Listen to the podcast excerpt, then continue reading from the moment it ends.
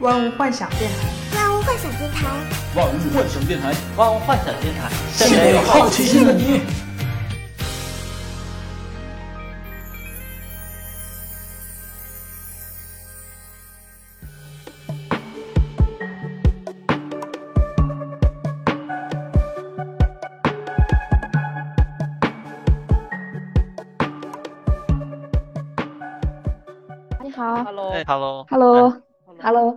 声音好洪亮，啊我我有吗？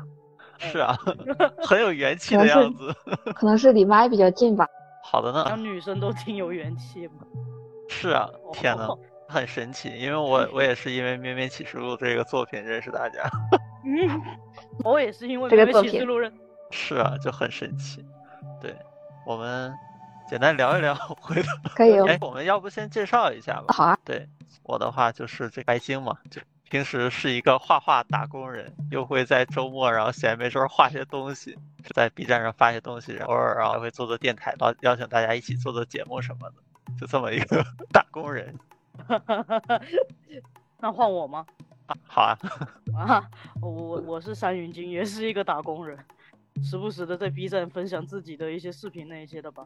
当时认识认识白金老师也是因为《妹妹启示录》，画了一个教主铲屎图，把教职铲屎图看啊，原来看过，好吧？我看过，就在白金给我转他之前，我其实我就看过，但是我没有想到来的是你，原来是这样，我也看过你的视频，真的吗？这圈子很小啊，圈子很小，对啊，就基本上全全覆盖了。对，而且然后我当时看到那个单云君你那个图的时候，我发现，哎，这不是你画的吗？怎么有人直播用它呀？我就哦把那个人还发了发给了你。对对对，你你你是因为那样才跟我搭上话的。对啊，因为我之前遇到过类似的情况，就之前画饥荒嘛，有人让把我嗯的图没经我允许，然后就拿去直播用了。然后我觉得哦我尽管没有人气吧，你这样做是不是有点过分啊？国内的直播环境，他们其实一般就是默认这种，就对这种图的版权意识就不是很重，这一点就是我见过很多，就有一些即使是很有名的画师的图，也会被直接拿来做背景的，所以这个东西，博主他们本身是 呃，不是搞艺术的，所以他们对这方面版权意识真的非常非常的弱。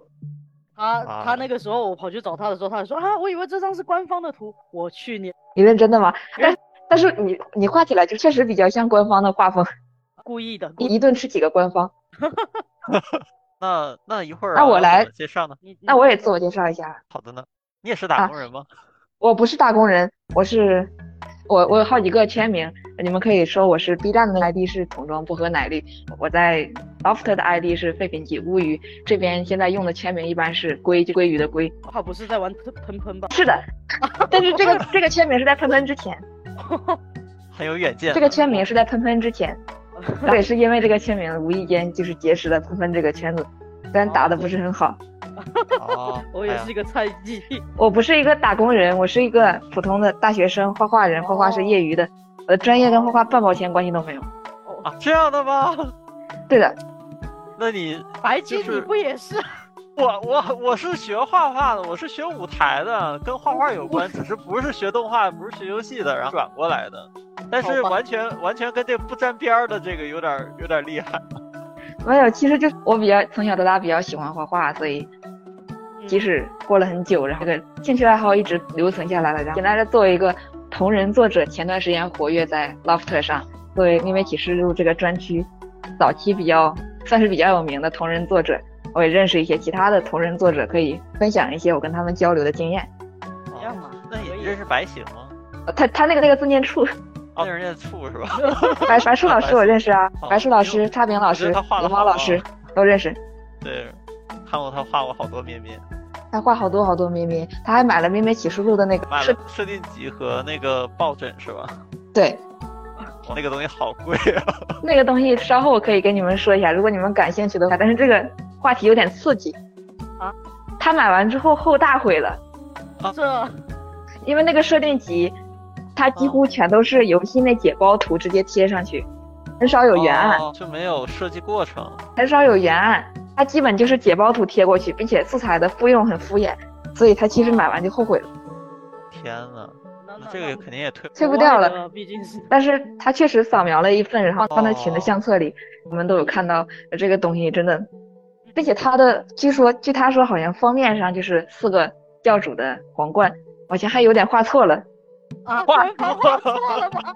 我不是很清楚是他们在他们官方在游戏开发过程中更改了一些设定还是怎么样。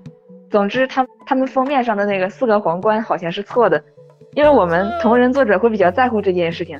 那倒哦也是，因为它每个都是很符号化，然后还是挺让人印象深刻的，居然能弄错，还官方弄错。在前段时间官方提到那个副主教可以活下来这个设定的时候，我们当时群里同仁那个，因为我们其实当时来讲不是很希望官方随便复活他们，因为我们在早期的时候，在就是这个游戏的第一版放出来之后，我们其实已经敲定了它的故事基调是一个比较阴暗、比较深沉的一个故事，五变三变、五变四变、三变二变一变零这样的一个故事。所以在我们看到就是他们可以活下来之后，就觉得啊，官方有点吃书。对，哦，那我不过就看他怎么解释吧看看你怎么往下讲吧，只要能讲的对有道理就好。啊如果就他实际上是要把无主教的故事作为一个很小的开端，然后后面引申出一些更大的爆料，我觉得如果他解释的好的话还是可以的。但是我们当时听到那个消息的时候也非常非常的惊讶，这样的话，DLC 里面的内容会是，我有看了一下内容，但是故事的话不大清楚，他是要聊些什么东西。看到是有跟的玩法，DLC 里应该首先是从剧情的角度上，应该是出现了一个新的神，就长得有点像鸟的那个东西。啊那个是神啊，看起来我觉得他的的个头来讲应该是神，应该是 BOSS。哦四个主教在被打败之后可以被收服，主教现在已经被我收服了呀，他他都死了，他都我的也是。死了。都在纪念碑上。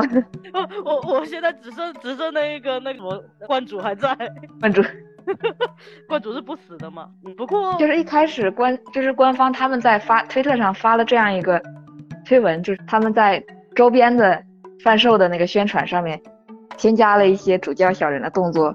我们一开始就想，哇，你们居然把他复活了，觉得很不可思议。复活了是什么意思？我们当时觉得是复活了，但事实上现在来看，就是可以选择杀掉他或者不杀掉他。对，是的，有两种选择嘛。这个应该是国内外玩家的一个呼声很大的地方。有一些人他们会希望把主教留下来，其实我们一开始也是都希望能把他留下来的。嗯，我们之所以一开始感觉不舒服，是因为他在第一次更新的时候没有选择这个选项，而是在后续的时候把这个地方放出来。我们就觉得他好像是在对已有的一些基调，就是对我们同人认定的一些基调进行一些更改。主教是指的是观主吗？对，观主的兄弟姐妹，不是默认默认留下来的吗？那我我印象中都是默认留下来的。他的那四个大的就是大 boss 那四个兄弟姐妹是不可以留下来的，好像是不行。但是他们四个现在可以留下来了。不是不是打打完他就可以把他收收回到村里面去吗？变成小人。那个是小 boss，就是他们手下的小 boss，哦，超大的那个变不了了，但是现在他们可以变了。那是也是跟那个观主一样，然后是是那个有选项的吗？还是说可以选择留或不留来的意？思。这是在 DLC 的视频里才有的内容，我也不是很确定他是能杀掉，我觉得应该是能杀掉吧，因为观主杀掉之后，他不是给不是也给了一个观主的纪念碑，现在来讲杀掉他们四个也会给一个纪念碑，所以我觉得他们应该以后会选就是有这个人还是选择这个纪念碑。哦，哎，不过因为我是选择了杀掉灌主，所以说灌主啊！啊，你这个 不居然居然不把他拿回家做啊，怎么啦？我觉得杀掉他挺好的，他是就他是带回家永生的吗？他他不会死，他是你永远的工具人。不，他有一种状态会死。我朋友之前不小心把他给弄死了。献祭了，他是呃他他是长长寿，他不是不死。对，但他是、哦之前之前我朋友他试了一下，不小心把他给饿死了。你要是想把它杀掉的话是可以的，但是它不会老死。对它不会老死，哦，原来如此，但是它可以饿死。这个很很很科学哦，我 对，觉得是很科学，是要摄取能量的吗？对。不是已经是神了吗？我的天！他不是神，他只是神的一个代行者。他不是神吗？我一直以为他是神。那他只是代行者鸟才是神啊？就是他们，你会发现他他们的那个王冠是可以让渡的。就现在他的那个王冠让渡到咩咩这个名下，所以他现在其实已经不算是神了，他只不过是曾经当过而已，所以他有这个方面的骄傲。他是表现出来，就大家喜闻乐见的那个傲娇观主的那个形象，这就是因为他戴过那个皇冠之后，他他的性格发生了一些改变，就他掌握过权力，他这个人是见过世面的。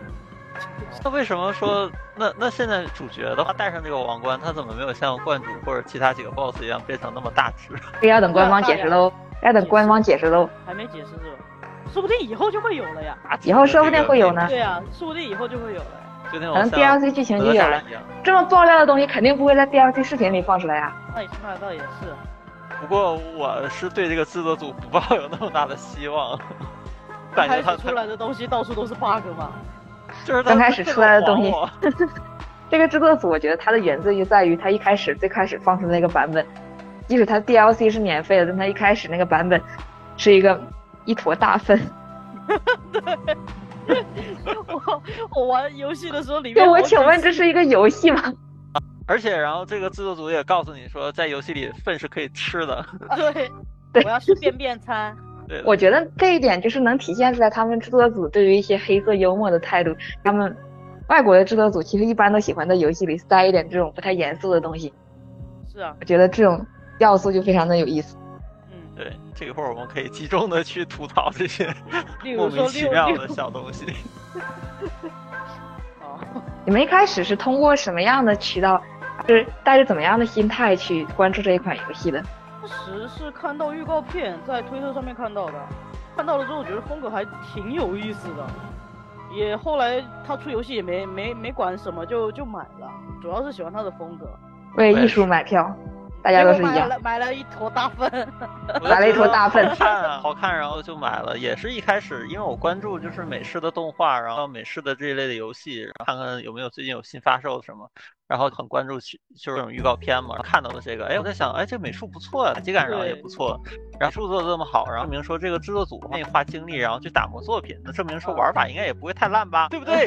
然后，然后，然后后来的话，因为我买游戏，然后就买一些小众的游戏嘛，其实价格也不是很贵。然后，但我看到这款游戏刚开始卖的时候还是还是挺贵的，因为你想像我的世界啊、饥荒啊、AR，其实也没有特别的贵，然后这个东西一百多，为为理想消费的，然后也值得看一看嘛。而且它还有那个的版本，果断的去试了一下，然后最后就消费了。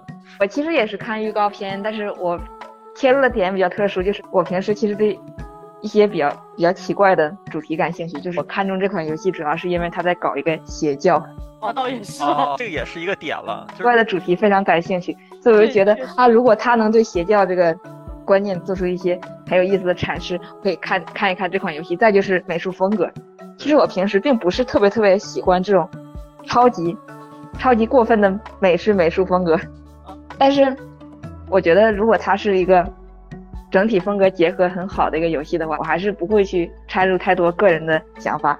在一开始游戏刚发售的时候，其实我并没有买，我是我朋友买的，他哦，冲动消费买了一个，说你借我玩一玩，然后玩完之后统一的意见就是这坨游戏真的是一个游戏吗？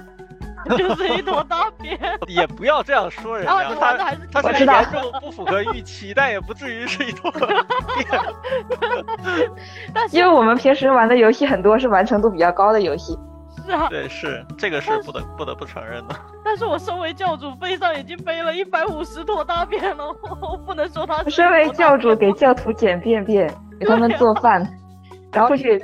我正常对于 roguelike 那种游戏的想预期想法应该是我出去杀 杀个血流成河，在这个过程中 要享受很纯很纯真的打击感和爽爽快度。然后等到这款游戏就实际上上手之后，就发现它我出去没多一会儿，我的教徒就开始饿。所以要煮好饭才出去。对的，是这样。每天的例行工作，起来起来念早课，早课结束之后煮饭，煮了饭之后出去打工，打工完了回来回来捡便便。我们是什么？我们是幼教老师。我我是福利院儿童福利院。就说到这个这个肉鸽这个玩法吧，最开始然后也是感觉说，哎，是一个肉鸽游戏，那是不是它也是有宗教这种背景的？就想到了以撒的结合，对，然后是不是跟以撒，然后在这里面既有建造，然后又有这种就是经营经营模拟，然后我还可以然后出外然后肉鸽，然后去收集然后各种要素，然后不停的解锁，然后一个很爽快的体验。后来发现，你他大爷！我看它价格是一百一十八的时候，我在想，游戏是不是超级超级的宏大？它结合了以撒和很多建造类游戏和很多宗教类游戏所有的东西在一起，所以它卖一百一十八。买完之后，去你大爷的！就这就这一就百这，就就是就是真的是很让人生气嘛。它这这个游戏的问题主要是在于，它如果把所有的人力物力放在其中任何一个玩法的开发上，他其实如果有一个玩法是拔尖的，大家还是很乐意为他买账的。哦，其实还有一个很大的问题就是，呃，虽然有些游戏里面模拟经营跟那个肉鸽是可以有互相加成的，但是它这个是没有的，完全没有啊。哦、嗯呃 很 很微小毛。方我不知道算不算是它的基因建造的一个加成，但是教徒哥完全没给我任何的加成啊！啊它只是能帮你开一下关而已。对，教他就徒就是是我添麻烦的，他死了我还得埋他，埋他还得挖挖洞，挖洞还得要钱。确实是。我觉得他经营和战斗唯一一个有有强关联的地方就是，他的那四个地图的门需要你多少个教徒才能打开。对你那个搜教徒也只是为了开门，后来死了也就死了。开门这个东西就是它和正常游戏里的那种正反馈不一样，它相当于是一种逼迫你加班，所以我觉得这一点就非常的不友好。我觉得他就是逼我，然后我那个就是 Steam，然后游玩那个刷够四到五小时，这样我就没办法退款了。正确的，全部里面就只有呃所有的教徒们都还可以睡觉呢，有教主日夜不停的都在干活，然后体会到了作为一名教主的心酸。零零七的痛苦。不过而且他那里面的像钓鱼，然后那个赌博，我觉得就没有那么好玩。就我在别的游戏当中我都有体验，而且觉得啊不爽，我不开心。大家游戏钓鱼和赌博就是给人一种很很有魅力的感觉。其实我是一个非常喜欢在游戏钓鱼的人。动森吗，动森我倒是没有玩了，我之前在泰拉瑞亚钓鱼钓了好久好久好久好久，到处钓。我就感觉我就是我能在任何一个地方钓鱼，就岩浆里、云上面，然后就是各种我在我在岩浆里总共应该钓了都有十多个小时，你懂吗？对，那泰瑞亚钓鱼很上头，然后像星露谷这种也都很上头，就是第一个，然后不是有很多点数吗？我是优先把这个钓鱼点数刷满了，每天就长。在鱼塘里。但是我就觉得咩咩这个钓鱼它是一个半成品的状态，它好像是仿照业界里一些钓鱼的游戏，然后做了一个框架。拿了一弄弄了一个那个杆子，然后跟着那个杆子跑啊，解锁的一个有玩法嘛。而且它还有一个特难做的钓鱼任务，你是说那是不是那个集齐所有的那个钓鱼种的那个？记得好像大概是了。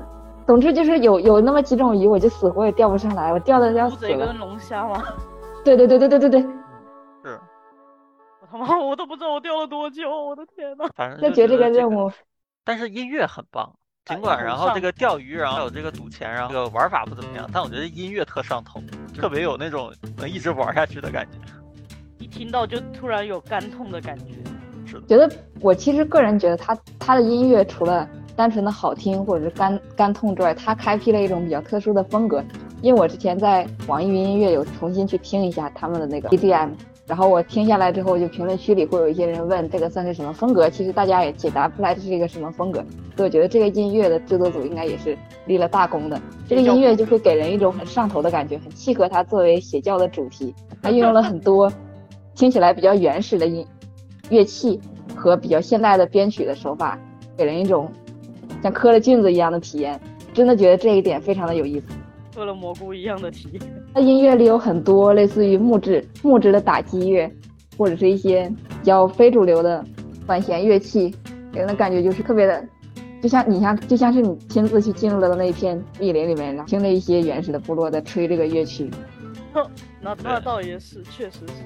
而且他们说话的这个语言，然后特别的古老，就不是那种，对对对，就是这种，就是很像那种原始人，就听着挺上头的。我觉得这个和他们那个他们的那个音节的安排也有很大的关系。他们在游戏里说的这个语音其实是一种合成的语音，而合成的语音就是是用咱们正常的几种发音的音节来合成的。然后几个音节的选取应该是选取了一些比较少数民族在世界世界范围内的少数民族那样常用的音节。但这些音不是特别难读，就它是就捏在一块儿，然后且然后有各种各样的调子，然后发出这个音。嗯因为其实我玩过很多这种语音是用这种合成的游戏，他们的语音合成其实就各具特色，就你能听出来他们各自贴合了自己的时代背景，嗯，有一些对 过动声它好像是按照普通人讲话的那个语调去改变它的那些声调的，对，出来的一个效果就是你好像听得懂他在讲什么，能听懂一点，但听不对懂。对对对对，对，它是进行一个改变。这一点其实我在比较早期接触的一个这样这样合成语音的游戏是《空洞骑士》，啊，没有其实原来会讲话的吗？那其实 NPC 会讲话的，也也有，但是它那个就有有点儿有点儿怪，跟这个还不太一样。就这个我能听清楚，然后每个音是啥，然后空的那个弄的那个做的比较，他做的效果比较多并且他选取的 NPC 的那个声音比这边的要更音域要更广，就是会选哦取各种各样、来自各种各样民族、各种各样语语言习惯的配音者，发出一些很奇怪的声音。而且而且空因为他们是虫子嘛他的那个音乐，然后就就是声音就有种我我能听到回声，就感觉像是在一个很空旷的地方，然后在大山之间，然后在说话一样。对，因为是巢，因为是巢穴，他们是一个虫巢一样的结构，在那个地地图是一个地下的一个洞窟，所以它会有比较，并且也没有什么人，所以会有比较生动的回音。我觉得在游戏制作这些细节都要考虑到的情况下，咩咩其实做的还算可以。它的美术、它的音乐、面完成度很高。它的美术和它的音乐都是不仅是及格，并且可以说是非常优秀的，但是他的玩法做的就比较欠缺。简单来说就是策划给美术还有音乐磕头的一个作品。美术和音乐齐策划上班。对就真的是这样，我感觉有点惋惜，浪费了这些资源。对，对我觉得，呃，其实之前我还有一个朋友给我提过，说他这个玩法其实可以搞成另外一种，就你在教团里面干的这些事情，说不定可以把教徒一一起拉着出去，跟其他那个异教徒那一些的打架，然后圣战，对圣战，然后真正的对真正的圣战，教教主带着教徒们一起去打异教徒，不就是圣战吗？也很符合他的哎一些跟那模拟经营跟这些教徒的一些交互，但是他们没做，他们就是教主一个人出去打工，哦并也全部人且他们很多时候做的那个个做的那个死亡惩罚就感觉非常的严重，说你的那个教徒就会他信赖就会下降非常非常多。但事实上的邪教不是这样的，事实上很多时候你可以通过一些各种各样的洗脑，然后让他们以死为荣。对。对，这也是我感觉到很，系统上要有很多瞠目结舌的地方，也可能是因为它邪教吧。比如说，它可以，就是你死的时候，你可以选择牺牲一个教徒，然后你就可以复活了。牺牲伴侣跟对牺牲那个特多，基本上补满了。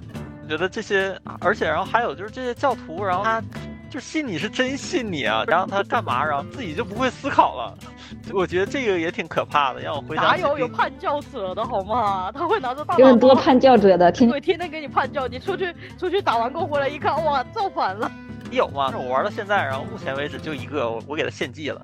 啊！我把他拿去关笼子里面了，每一个关笼子里进行一些说教。对对对对对，每一个都是这个这个样子，好好几个，不止一个。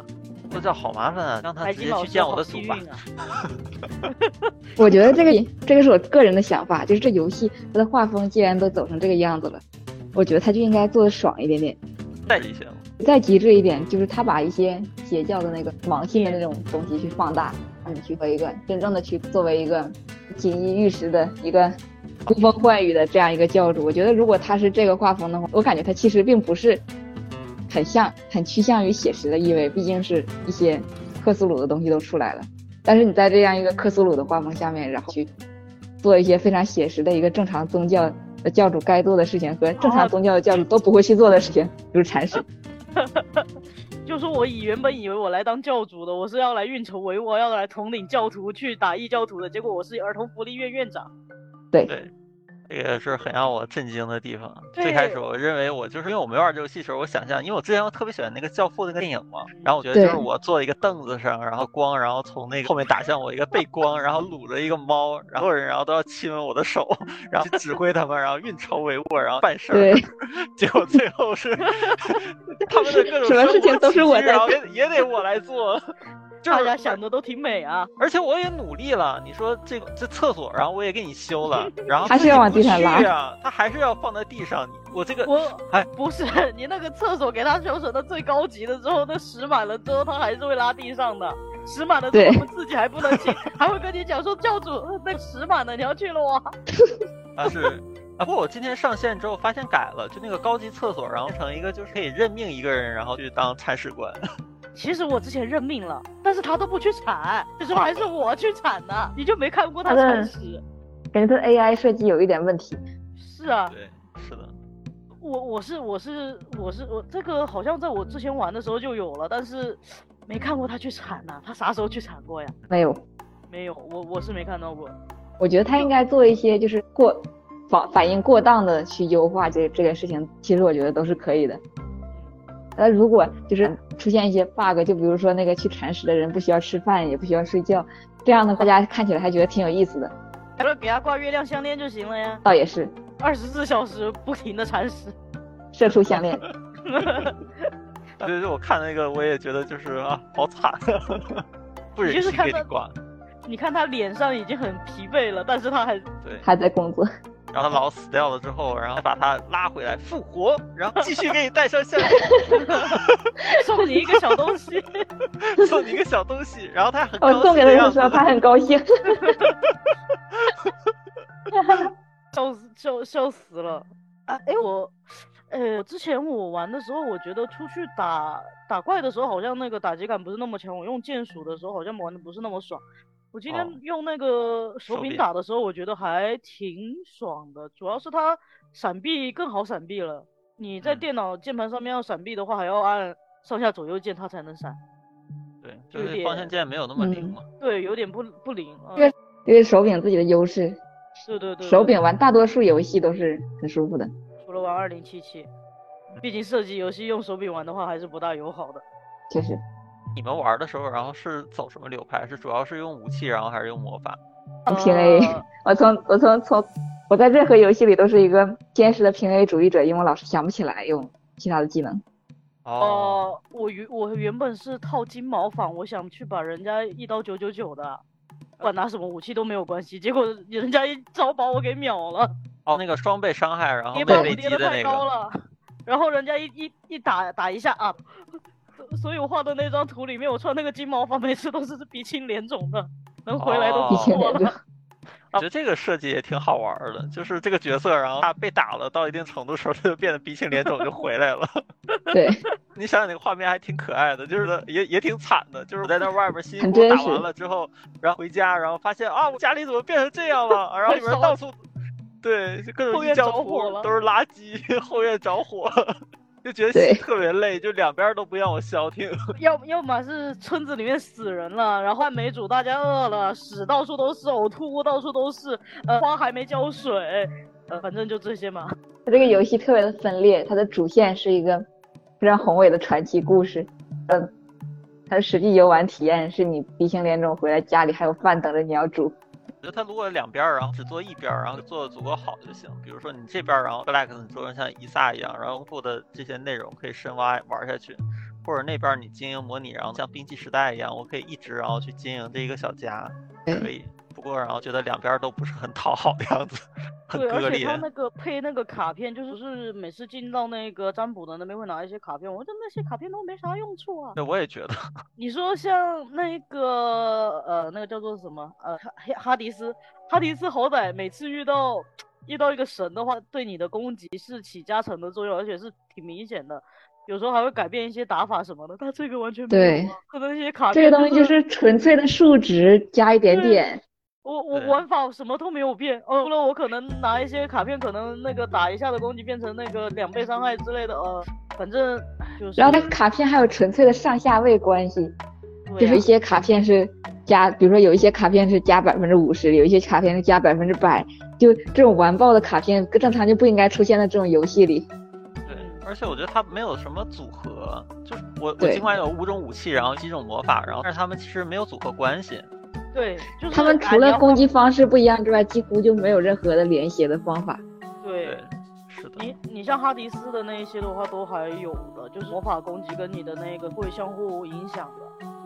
比如说我拿这个武器，然后呢这个魔这个武器然后倾向于魔法，然后可以给哪个，然后增加一个范围，然后加持久啊，就等等，然后会有各种组合。但这个就是完全没有。我 有一个很大胆的想法，这个游戏美术这么好，策划这么烂，不会策划也是美术生吧？这 不好接下去啊！你这锅又回来了，可还行？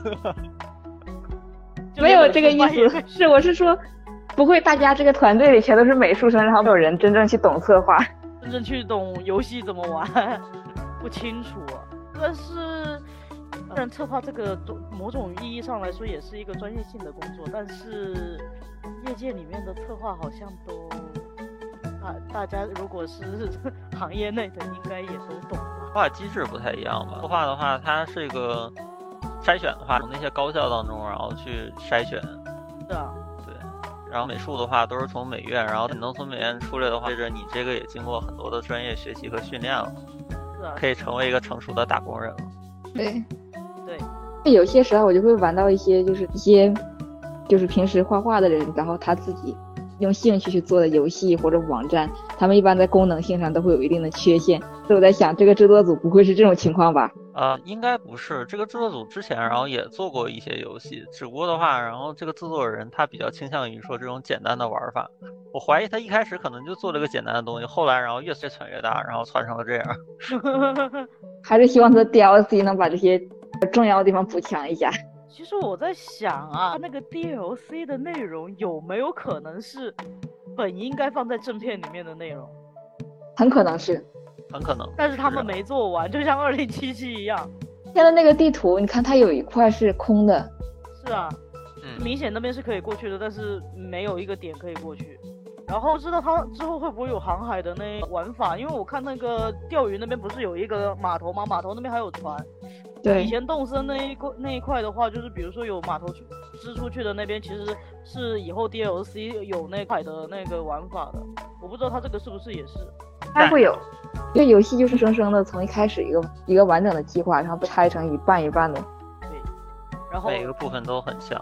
刚出来的还有 bug，bug 还会影响游玩。哎，有遇到过吗？在蜘蛛洞里面的时候，上面的那个蜘蛛洞死活，呃，那个上面不是有结那个蜘蛛网吗？那个东西死活不掉下来，你死活对对对，死活就过不去。你你不你是说那个右右边是吧？就进不去。不是不是进不去，是他那蜘蛛个怪跑到上面去了。对，掉在两掉了两个在上面，有一个掉下来了，有一个掉不下来，然后怎么打都打不到它，然后你就过不了那一关。对，我之前和我朋友连麦打的时候碰到过这么一个情况，就是如果你在那个 BOSS 死的时候，你把他打了一下，就是这一下是带位移的话，他就会慢慢的平移出去。而且他说台词的时候，他就会慢慢平移出去，然后你吃不到他的那个，然后你就继续不了哦游戏。那你就进入不了了，然后 卡卡 bug 就是进行不下去了。对对啊，那这些很搞笑的 bug。那个猪的那个也是进行不下去了，关了重新玩的。反正总之就是这个游戏可以期待一下吧，看看这个最新的 DLC，然后再打补丁查成什么样。打补丁，我看玩法好像多了挺多的，啊，戏好像也多了一些，好像地图里面还有一些新的机制是掷骰子吗？还是干嘛的呀？看起来好像是有掷骰子的那么一个环节。好像有那种判定的那一种环节，还有一个新环节吗？没有没有没有，这个鱼是在地图里面遇到的，没事。其实它这个其实之前我和一些在它刚发售前一刚发售的那么一两天，然后是我们有一个专门的群，就是关于这个作品的讨论和他的同人。当时我在那个群里面就是看到他们在进行一些讨论，就是他们其实比较喜欢这里面这个赌博的玩法。啊骨头子，对他们，事实上就是有一些人就是在现实里有在玩这个这个游戏，然后把这个游戏有一些学生把这个游戏直接传遍了整个班级。这 还挺好玩的，我觉得挺上头的。不是对呀、很上头啊！那个那个狐狸叫什么名字来着？好，我跟拉桃玩了好几回合，对赢，了他二十几次。啊还有就是是我们在群里讨论的一个是这个击鼓头子，还有一个就是关于它的人物设计。那这个游戏它的剧情基本可以分为两条线，就除掉你平时养教徒的那些个性化定制的玩法之外，那剧情主要是有两条线，一条是明上的线就是咩咩和观主，然后暗里的线就是观主和他的兄弟姐妹。当时我们讨论这个比较多，因为官方留的空隙也比较多，并且他的四个兄弟姐妹其实是一个个性非常鲜明的形象。也嗯，很期待，就是如果以后 DLC 把他们能够救回来之后，救回来之后他们会不会有一些比较特殊的互动？我不知道你们有没有，就是就是他的那四个兄弟姐妹的性格就是很明显的差异。是会有的，他们连场景的那个感觉都不一样啊。就、呃、这四个人对于人圈就是影响是非常大的。我们当时都是对这四个人就是喜欢的要死要活，当然也加上观主，那看到观主了，粮好像比四个教主来的多啊。观主和咩咩的粮确实比较多。因为这是主角嘛，大家一开始基本上都是冲着咩咩这么一个事主的剧情去的。大家觉得啊，能够杀掉就是说自己之前侍奉的那个神这件事情很有吸引力，有不少人也是冲着这样的一个噱头进来的。我没想杀掉我 那个观主，是他来惹我的。我我得我得走剧情啊！你没给我选择的机会啊！我得往往下走。我我只能把你干掉了之后啊，可以把他收回来，那收回来当老婆吧。不你。那在后期有一些 UP 主他们进行就是直播或者说录播的宣传的时候，他们就会说什么我居然把我是那个侍奉的我接回来结婚了，什么我居然把我侍奉的那个上古神杀了，这样的噱头会进来很多，就是对这个事情感兴趣的人。这个是咩咩和观主粮飙升的一个很基础的要素，也是他们的粮里有很多的不怎么好吃的比较基础的要素。不过我当时我杀观主的主要的原因就是觉得我对《绵绵启示录》这个作品的失望嘛，不想玩了。大家玩玩到那个时候，其实都不怎么想玩了。为什么花一百一十八玩了这样一个游戏？对，后面 后面其实就是怎么说呢？就是为了把这个游戏，我花了白白花了这么多钱，为了把这个游戏玩完而玩完的。对，太累了，而且没什么成就感。我他妈我玩完了回来，我还得打工。还得铲屎，还得做饭，对，还得种地。然后教徒随时都可能捡钱跑路，而且还可能造反，他会篡对篡夺其他人造反。你出去的时间长一点的话，全部都翻天了。说这个地方他做的倒是挺细啊。我突然想起来，他别的他好像我战斗，然后他折磨我这事儿啊，倒是做的挺细致的，变着花样折磨你，对，变着花的折磨我，上班模拟器，各种麻烦。对，零零七模拟器。会让我我就觉得我玩的那个妹妹好像玩的太柔和了，我感觉我就是一家育幼院。上司压迫你，你的下属反抗你。对，我朋友都把它玩成玩成那个邪教邪教模式了，我我还在育幼院，我养老送终。我在设定里面我还挺喜欢它这个帽子这个设定，就是这帽子可以变成一切，就是我甚至可以拿它来钓鱼，还可以变成剑，还可以施法，还可以抓坏人。哎，是不是还可以变成网子？我记得。可以，其实这个帽子是一个，我感觉它官方就是要突出这样一个设计，就是个帽子它是一个可以变形，也就是说是万能的一个工具。嗯，它也是一个权力的象征。嗯，就你神力的一个象征嘛，这帽子可以帮你办成所有的事情。就是让你会发现，就是说咩咩大部分的，就是咩咩和观主他们大部分这个神力都是借助这个帽子来完成的。这个帽子如果摘掉的话就没有。啊，对，我觉得这个动画然后真的是立大功。就是要不是他那个宣传宣传的动画，然后看着特上头，我也不会最后买这个游戏。对，那个宣传动画做的很精美，也很流畅。对，是。其实我觉得他们出个动画 也可以，不要折磨我们行不？正确的。是的。对呀，哎，其实哎，近我看到有一个同人配音的那个作品，我觉得那个作品的完成度还挺高的。不说我还以为是官方的，所以那个我看到了。对啊，不都是各个各个教主大人的心声吗？这厕所坏了，我没办法去修。对，你不应该去帮我们把这个东西修好吗？要不然我干嘛来信你的教？差不多，就 这个这个动画，死人了。我觉得这个怨念应该是国内外共享的，大家都发现了这个问题。是啊，那那什么，哎，我的伴侣死了，你们就把它摆在路上，然后让它发臭发烂吗？难道不会帮他包包包裹一下吗？是他给作品。有这事儿我还想吐槽，就是说我当时还挺震惊的。然后说你可以选择，然后跟一个人角色结婚。我在想结婚，他跟谁结婚？然后啊，我结婚。然后发现，嗯，我不仅可以跟一个人结婚，我能跟好多人结婚。什么？不止跟一个人结婚过？哎，你看看你，跟很多人结婚。不是，我只是说能选这事儿，然后我没有真的去做这事儿。我从头到尾，然后我没有跟别人结婚过。他居然不跟人家结婚。啊，有些人他会他会说教主，我想和你结婚，然后结婚就会受到一些惩罚。我在想谁是教主？他们就是他吗？我才是弟弟，你们都是爹。然后还有那种教主，我想吃便 便，你不给我吃便便，我就要惩罚你。对，不给他吃，信仰值就会下降。还有什么教主？我要我要那个花跟人家表白。哦，对对对，这个我有印象。这种我还是挺乐意的，就有的时候他教主我要跟你结婚，然后过了几天之后又有个教主我要跟你结婚。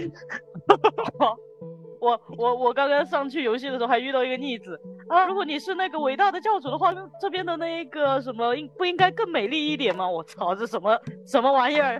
刁民三三个装饰物，刁民刁民刁民。就全部都是大便生产机器。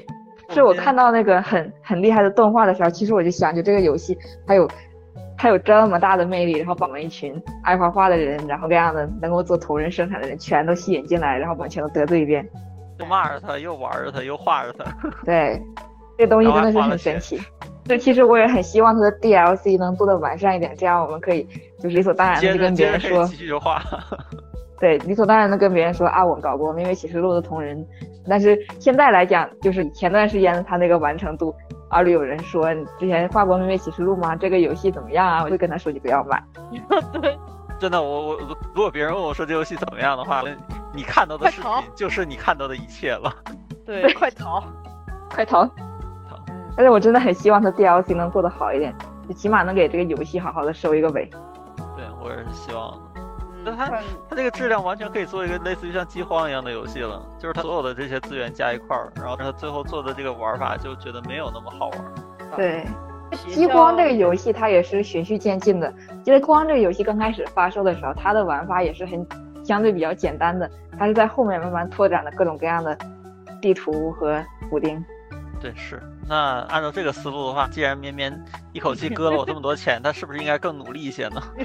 啊，但是激光一开始它的那个点就比较集中，我记得它一开始刚发售的时候就广受好评，因为它的玩法就是它的玩法设计和美术，就讨钢用在刀刃上，完全就是一个一个这样的一个生态和生存的游戏。可能它比较垂直一些吧，就有那么多杂的项，然后它然后又融合这个肉鸽，然后剧情，然后建造、经营、模拟就比较乱。其实我觉得能不是能融合好的，它真要融合的话，可以做很多的交互的。但是它做成现在这个样子，就哎，你到底是不想做呢，还是不想做呢？游戏做交互也是需要比较多的人力物力的，所以可能他们制作组能力确实不太够，也是有可能的。那如果是这样的话，那可以把饼给画小一点，也不不至于说一定要做，呃，你经营或者是干嘛的。你可以像那个哈迪斯一样，就专门是一个打架游戏，对，或者就是专门的经营。回到家里，呃，咩咩这个游戏呢，喜欢是喜欢它的风格，但是玩的话还是别去玩吧，等 DLC 出来看看怎么样吧。观望一下，观望一下。DLC 什么时候出来着？四月二十四号，就是。今天二十二号，后天这么快吗？还有两天。对啊啊啊！好，玩起来了，你起来了，期待一下，期待一下，看期待一下，看那东西发了之后是什么效果，拭目拭目以待。整体是什么效果？拭目以待吧。好，那我们今天就吐槽到这儿。可以啊。好，好的，那我们就到这里。感谢然后听我们节目的各个朋友，然后也谢我们的这位嘉宾，然后到我们的万物幻想电台。去聊聊《咩咩启示录》这个让人又爱又恨的 游戏。好，谢谢白金老师。哎。